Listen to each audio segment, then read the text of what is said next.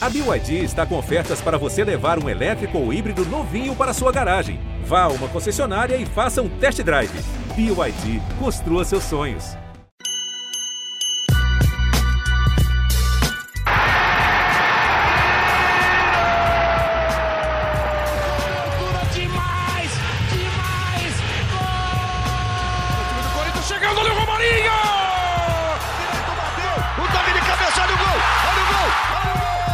Salve, salve, salve, fiel torcida! Começando mais um podcast GE Corinthians, hoje em Alto Astral, mais uma vez após uma vitória do Timão, vitória suada, sofrida de novo com um gol no fim. E estamos numa tabelinha aqui. Para quem não, não conhece, eu sou Bruno Cassucci, hoje quebrando um galho na apresentação do nosso podcast. E tenho comigo o Careca Bertaglia, análise fiel, é, nosso voz da torcida, que tá quase sem voz, porque estava lá em Itaquera junto com outros 36 mil loucos do bando. Gostou do que você viu lá em Itaquera, Careca?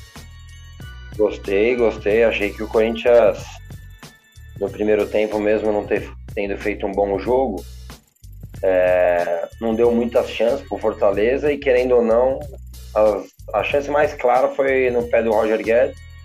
Mas daí no segundo tempo se impôs, é, mesmo o Fortaleza com alguns desfalques, é um time muito organizado e o Corinthians teve bastante mérito. É, ganhou o time que procurou a vitória mesmo. Que bom que foi o Corinthians. É isso, eu falei de tabelinha, o... isso porque a Ana Canhedo não, por motivos médicos, está no departamento médico do, do GE, nada grave, logo estará de volta com a gente, mas a Aninha não pôde trabalhar nesse sábado, Marcelo Braga está curtindo folgas merecidas, o mesmo acontece com o Pedrão, então vamos nós dois aqui fazendo uma edição pocket do nosso podcast, mas para debater mesmo o que rolou lá em Itaquera, como que foi esse jogo contra o Fortaleza, é um jogo que era muito esperado pelo Corinthians, pela torcida do Corinthians, por ser um confronto direto. É, e o Corinthians, como o Careca falou, não fez um bom primeiro tempo, mas mostrou um poder de reação. É, achei que fez um, um, segundo tempo interessante, em cima o tempo todo do Fortaleza, pressionando, controlando o jogo. É, mas antes da gente falar das coisas boas, vamos dar uma cornetadinha, vai, careca. Eu sei que, que você também não gostou muito da escalação do professor. É, eu, eu, entendo que o técnico tem convicções e tem muito mais elementos para tomar decisões do que a gente. Mas algumas coisas são, são teimosia, né, careca? O Gabriel, de novo, do lado do, do Queiroz, um jogo em casa, um jogo contra um adversário desfalcado. É, Renato Augusto novamente jogando lá na frente, participando pouco do jogo. É, vamos falar dessa escalação aí, vai. Logo de cara você já, já ficou pé da vida com o professor ou, ou no começo ainda deu um voto de confiança?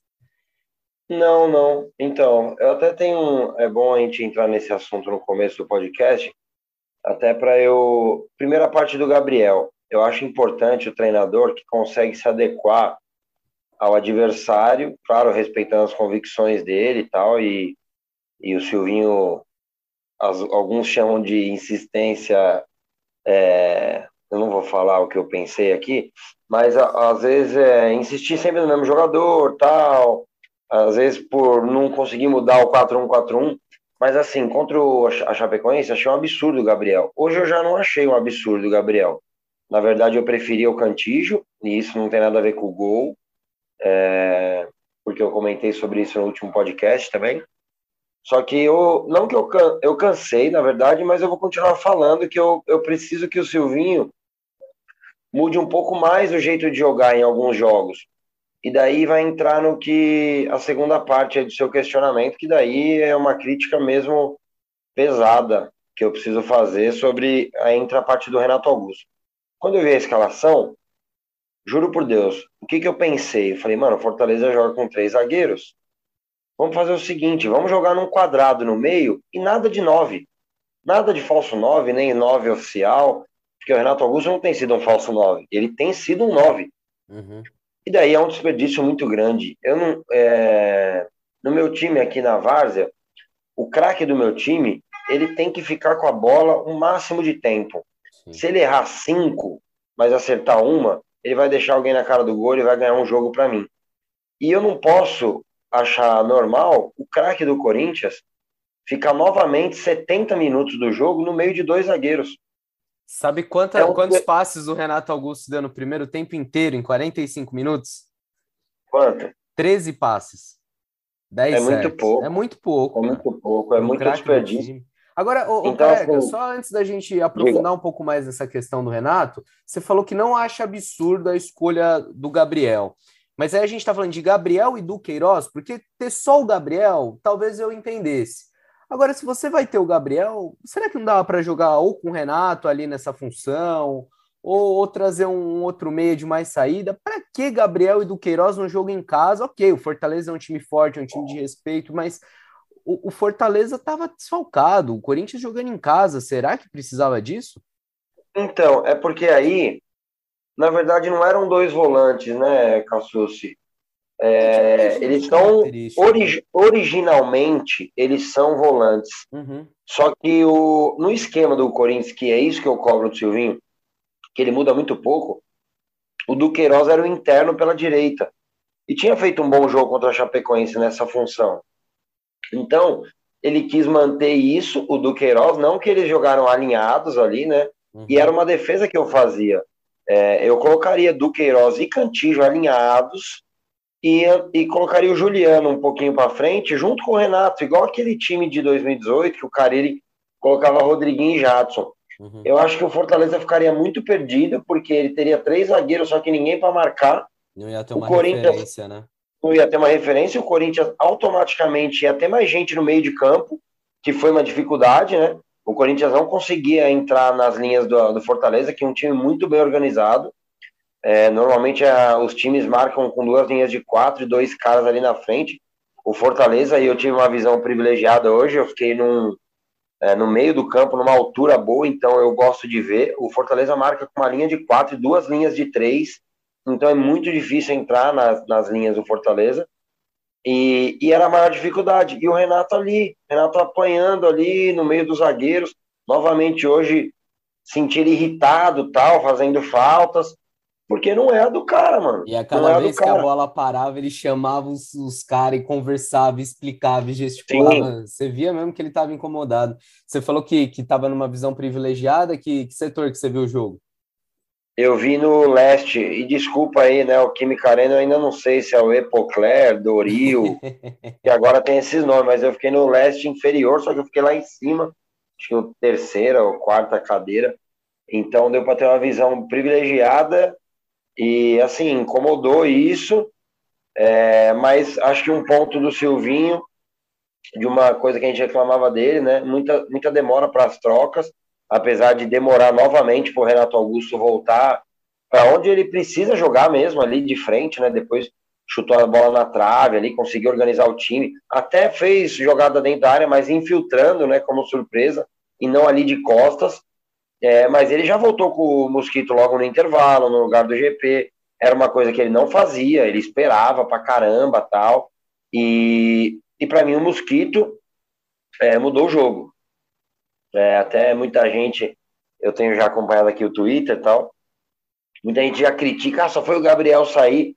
Eu acho que o Gabriel fez um bom jogo hoje. É, o Gabriel roubou nove bolas, eu vi a. Defensivamente, eu acho que ele fez um bom jogo. Cara. Com a bola no pé, eu já não sei, é. careca. Erra muito. Mas cara. hoje, sim, erra. Ele teve sete passes interceptados, mas hoje até achei que ele tentou tocar umas bolas mais para frente, assim. Eu não tô falando que ele fez um jogo primoroso, é, não é o meu titular. É, para mim, joga o Cantijo. E, pô, é até mais fácil hoje falar isso, né? É, depois de que ele ele entrou e passes longos, descascada. Eu gosto quando ele ameaça que vai chutar, é, dar um lançamento, daí para a bola e roda. Gosto muito da dinâmica do Cantígio. É, mas defensivamente o Gabriel fez bom jogo. Eu acho que é preciso falar também, porque o Fortaleza joga com muito cara por dentro ali. Você pode ver que o, os alas, né, entre aspas, é, eles quebram muito por dentro, então eles ficam com muito cara por ali mesmo. O tal do Ronald, muito bom jogador. Então, acho que defensivamente o Gabriel foi bem, porque o Fortaleza só teve uma chance de gol é, naquele chute lá do que o Cássio defendeu. Isso no primeiro tempo, né? Então, acho que defensivamente ele foi bem, é, mas ofensivamente, óbvio que nesse, até nesse desenho do Corinthians, lembra que a gente brincava? Ele falava, porra, mas a bola não chega pro jogo. Não vai chegar pro Renato Augusto. Uma vez eu brinquei aqui, se colocar o Haaland lá, o Lewandowski, não vai chegar. Porque é o jeito de jogar. Em alguns momentos o Corinthians fica muito previsível, né? Muito lento. E mas no segundo tempo não, o Juliano entrando mais na área, tal. O Corinthians fez um bom segundo tempo. Bom segundo tempo. Contra um, segundo tempo. contra um time muito organizado do Fortaleza. E foi o que eu disse, mereceu vencer porque procurou o jogo inteiro, E, e principalmente no segundo tempo. o time melhora com a entrada do Mosquito que você citou, mas eu acho que, que é determinante para essa melhora mesmo a entrada do Cantilho. Ali ele entra aos 14 minutos, entra como primeiro, né? O, o Silvinho empurra o Gabriel Gabriel. para a segunda linha ali do, do meio de Não muda o esquema. não muda o esquema, que você gosta sempre de, de ressaltar, não muda o esquema, empurra o Gabriel um pouco. E, e o Corinthians cresce mesmo no segundo tempo, Roger Guedes também aceso, chamando a torcida. E, Sim. e aí o Juliano também entra no jogo, porque o primeiro tempo do Juliano e principalmente do Gabriel Pereira foi bem decepcionante, né, careca? Nossa, o, o Juliano errou alguns lances, mas o GP ficou muito claro, assim, né? É, Nossa, errou muito. Mas eu, eu queria pedir uma, uma paciência aí pra torcida. É, critica o moleque pelo jogo ruim, óbvio, mas não, não mistura as coisas de ah, só foi renovar tal. É um momento ali, o moleque vem no momento ruim, que bom que o Mosquito entrou. Imagino que até ganhe pontos para começar o jogo na quarta, que o Corinthians muito provavelmente vai ter o contra-ataque, né? O, o Arana ataca muito por ali, né? Então, se ele colocar o Mosquito, que tem profundidade, ao invés do GP que traz para dentro para construção, eu acho que ele pode segurar um pouco ali, o Cuca pode segurar um pouco o Arana, é, até com a preocupação de, de o Mosquito acelerar ali no, no contra-ataque, porque ele é muito bom no um contra um. Hoje foi fundamental, achei que ele entrou muito bem, até em algum momento que o Fagner atacou ali, ele conseguiu é, recuperar na parte defensiva, é, além de na frente acelerar muito as jogadas, fez boas jogadas por dentro hoje também, né? Trazendo pro, pro pé esquerdo e procurando uma tabela ali com o Renato. Na outra, ele dá um facão e dá uma cavada que o goleiro faz uma grande defesa. Então, gostei bastante. Os três que entraram, entraram muito bem, né? Acho que a gente vai falar mais um pouquinho do jogo que, novamente, na característica que o jogo pedia ali, ele correspondeu, segurou a bola, é, fez o pivô do gol e dois jogos seguidos do jogo dando assistência no gol da vitória. Podia ter entrado antes, eu acho, mas entrou muito bem. É, ainda tem uma substituição no fim, mas aí o Xavier fica pouquíssimo tempo em campo, ele entra no lugar do Renato Augusto. É, antes de falar de, de aspecto técnico, tático, me dá a sua impressão de quem estava na arena. Quando o Gabriel é substituído, é, acho que é, o estádio inteiro levanta e grita, e, e, a imprensa acompanha dentro de uma cabine, né? Meio fechado, então a gente não, não sente tanto a vibração. Você sentiu que aquela reação da torcida era muito mais de reconhecer a entrega do Gabriel, ou era naquela coisa de final PQP, finalmente o Silvinho vai, vai puxar o Renato para o meio e vai colocar um, um homem de área agora? O que, que, você, que você sentiu, você que estava lá eu, na arena? Eu, eu acho que um, um pouco dos dois. Não, não é muro, não, juro que não é muro, uhum. é, porque é difícil você mensurar o que pensou esses 40 mil, né? Mas de fato teve um, lá, mas naquele momento, né? Teve, teve aquele, teve aquela, eu acho que teve um aplauso, é, obviamente pela situação do Renato, né? Porque era algo que, é, de novo, eu assisti sozinho, né? A galera que foi junto meio que se dividiu, dois na norte, um na sul, e eu assisti sozinho. E, pô, eu, eu tava do lado de uma rapaziada ali meio fraca, sabe? Eu não conseguia conversar, nego filmando até escanteio, que eu, Nossa pô, gente, eu, pô, vai ficar um apelo aqui. Pô, você tem a chance de estar no estádio, mano. Você tá olho nu ali, tendo a grande visão. Não é melhor do que você olhar numa telinha do celular, mano, um escanteio. Pô, gente, assiste o jogo, desliga o celular na hora do jogo. Mas voltando. Então eu tava sozinho ali, Cassucci, e eu falava, mano, preciso saber de alguém estão. Mas daí eu comecei a escutar, pô, o Renato não rende aí e tal. E daí eu senti que era por isso, mas senti também que a torcida, é, a torcida do Corinthians é uma torcida que cobra muito, assim. É, E o Gabriel vem sendo cobrado porque vem jogando mal. Uhum. Algumas vezes por ser mal utilizado. Por exemplo, naquelas primeiras 12, 13 rodadas. Ele não é culpado de o Silvinho colocar ele na linha de armadores, né? Uhum. E daí não é a função do cara, o cara não consegue desempenhar, mas ele vai ser cobrado porque ele tá jogando e é assim que as coisas funcionam. Imagino que ele saiba disso. Mas o Gabriel, acho que ele merece o respeito da torcida do Corinthians. O Gabriel é muito corintiano, o Gabriel se dedicou, foi campeão aqui. É... E assim, eu acho que foi reconhecimento também pelo jogo que ele fez. O Gabriel se doou muito, teve uma hora lá que ele deu um carrinho, tentou dividir de cabeça, deu dois, três carrinhos seguidos, assim, acho que achei que ele entrou num jogo bem pilhado, assim, conseguiu ajudar, é, de, principalmente defensivamente, e achei que foi uma mistura das duas coisas. A torcida entender que o Renato estava sendo sacrificado ali, mas reconhecendo também o, o bom jogo do Gabriel. É isso aí. Bem, Corinthians foi a 47 pontos, agora está só a um ponto do, do Fortaleza, segue no sexto lugar, mas muito mais próximo dessa briga aí pelo G4. É, situação também mais tranquila para o Silvinho depois da, da segunda vitória consecutiva, dá uma confiança para o time que agora vai jogar contra o líder do campeonato. É um resultado importante, o resultado tem que ser valorizado. Mas ainda falando do jogo e falando dessas decisões, dessas escolhas do Silvinho que a gente estava contestando, é, eu na entrevista coletiva perguntei para o Silvinho se, se ele já, já conseguia tirar conclusões se esses jogos é, com o Renato e também esse período de treino, né? Porque a avaliação do Silvinho é muito mais ampla do que a nossa, ele vê o cara ali todo dia, ele treina assim. É, então perguntei para o Silvinho se com essas avaliações, se depois desse período escalando o Renato como atacante, o Renato mais avançado, se ele já tinha chegado à conclusão de que, de que não era a melhor forma, de que o Renato rende mais no meio de campo, é, e se estava descartado o Renato Augusto voltar a ser escalado dessa forma.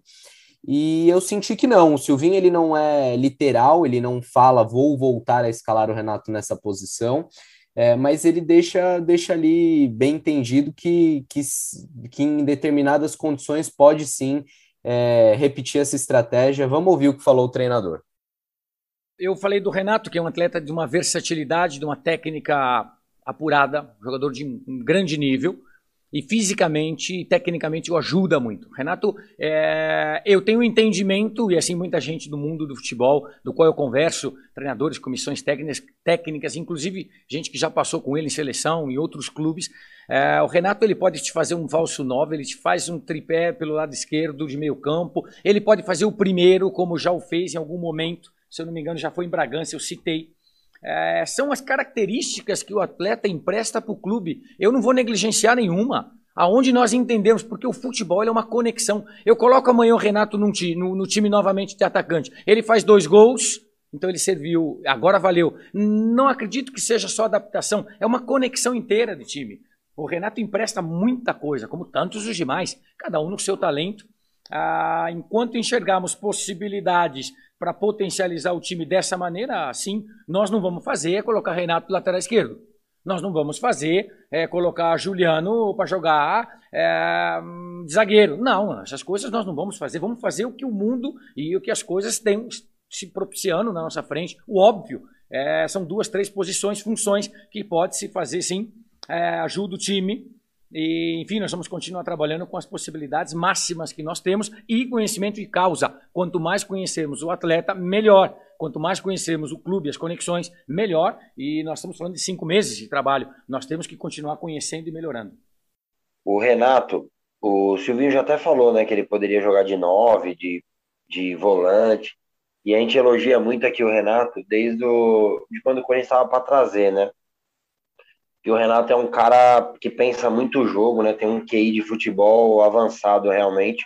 E ele consegue jogar em todas as funções, realmente. Só que tem momentos do jogo, e aí a minha cobrança maior com o Silvinho, e também tem jogos e jogos. Por exemplo, quarta-feira o Corinthians joga contra o Atlético Mineiro. Eu acho que é difícil você começar com o Jô ali porque você não vai conseguir dar um abafa tal. Só que você pode começar com o Renato sem estar na posição de nove. É, você pode sair com esse time que jogou hoje, na quarta-feira, e colocar o Renato junto com o Juliano por dentro e dois caras no contra-ataque, é, Mosquito e Roger Guedes, porque acho que o Mosquito realmente ganhou a posição para quarta-feira. Seria até bom o GP dar uma, uma descansadinha, voltar para o banco e, e voltar a fazer bons jogos, entrando no decorrer, sendo importante, que acredito que ele vai ser nos próximos anos no Corinthians. É, mas você pode jogar no 4-4-2 ali, é, com dois volantes um pouco mais alinhados do que o 4-1-4-1, liberar um pouco mais o Juliano num contra-ataque ou outro, até o Duqueiroz, né, que tem bastante força física. Então acho que o Corinthians, diferente de, de hoje, que pegou um adversário organizado, mas como você disse, com alguns desfalques, o Corinthians precisava da vitória, e muito diferente do que foi contra a Chapecoense, que estava na cara que o Corinthians iria ter a bola o tempo inteiro e precisava machucar o adversário. Contra o Atlético, nós temos que ter o pé no chão e saber que quem vai querer machucar o Corinthians vai ser o Atlético. O Atlético está brigando por um título que não vem há 50 anos, está é, tá com a confiança lá em cima e vai pressionar o Corinthians. Então, acho que o Corinthians pode dar um passinho atrás, entre aspas, óbvio, não ficar jogando por uma bola, porque acho que nós temos jogadores com uma qualidade para, em alguns momentos do jogo, mostrar para o Atlético que o Atlético pode se machucar num contra-ataque do Corinthians. E não deixar o Renato lá no meio dos zagueiros, correndo que nem bobo, fazer um 4-4-2 e ganhar até no passe ali do Renato, é, numa construção ali bem feita, acelerando na ponta com ou com o Mosquito ou com o Roger Guedes, aproximação do Juliano. Acho que ele pode manter essa escalação, mas num formato diferente, dependendo do adversário. É, o que já está certo, definido, é que o Corinthians não contará com o Cantígio, nem nesse jogo contra o Atlético, nem contra o Cuiabá no final de semana, porque ele vai servir a seleção colombiana e malandramente, sabendo que já estaria fora do jogo, também tomou o terceiro cartão amarelo, já se livra dessa, dessa suspensão. É, até por essa ausência, acho bem provável que o Silvinho mantenha o, o Gabriel no time. Vamos ver aí no, nos próximos dias o que, que ele aprova. Diga. Só uma dúvida, eu estava muito longe, né? Eu estava na leste.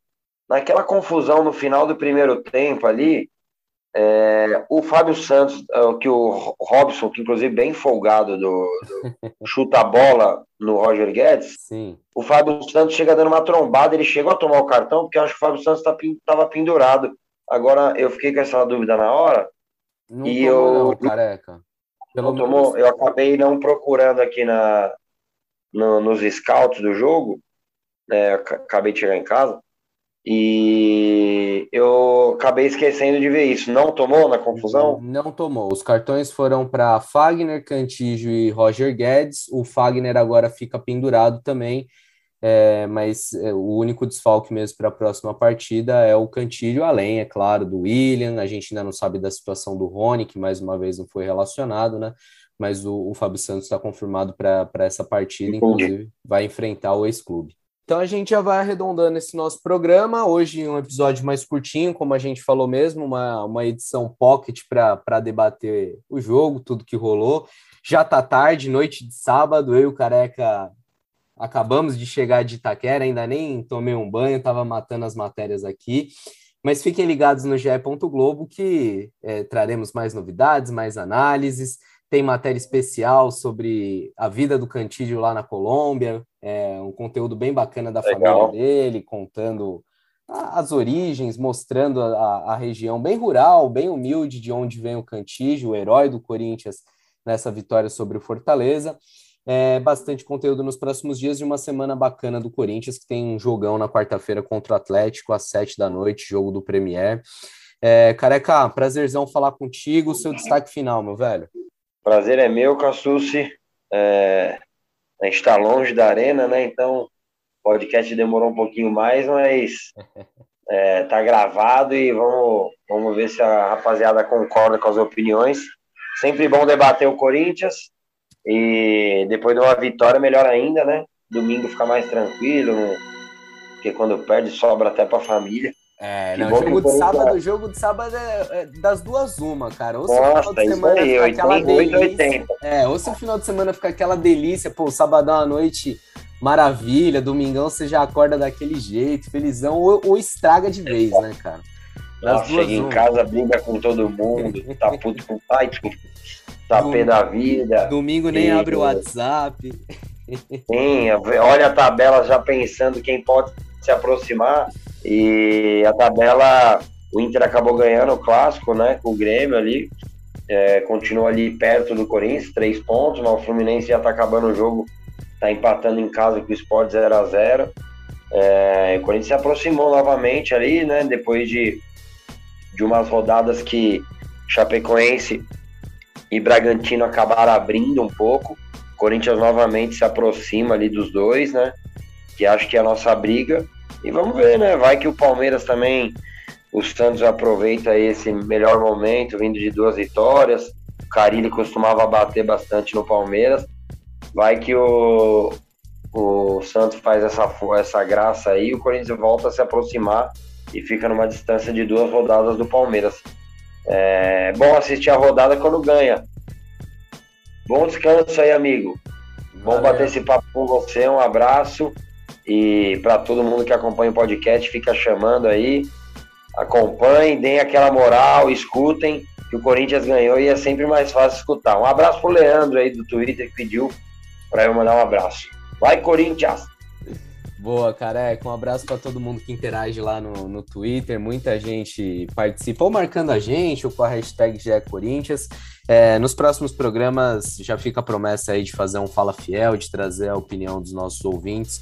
Hoje foi uma versão reduzida mesmo, só para aquela galera que, que vai pegar uma estrada no domingo, que vai dar aquela corrida e quer ouvir uma coisa. Tem a nossa companhia aí para curtir o podcast. Você já sabe, mas não custa lembrar é, dá para ouvir o GE Corinthians em todas as plataformas é, de podcasts, no Google, no Pocket Cast, no Deezer, no Spotify, na Apple, enfim, no Globoplay.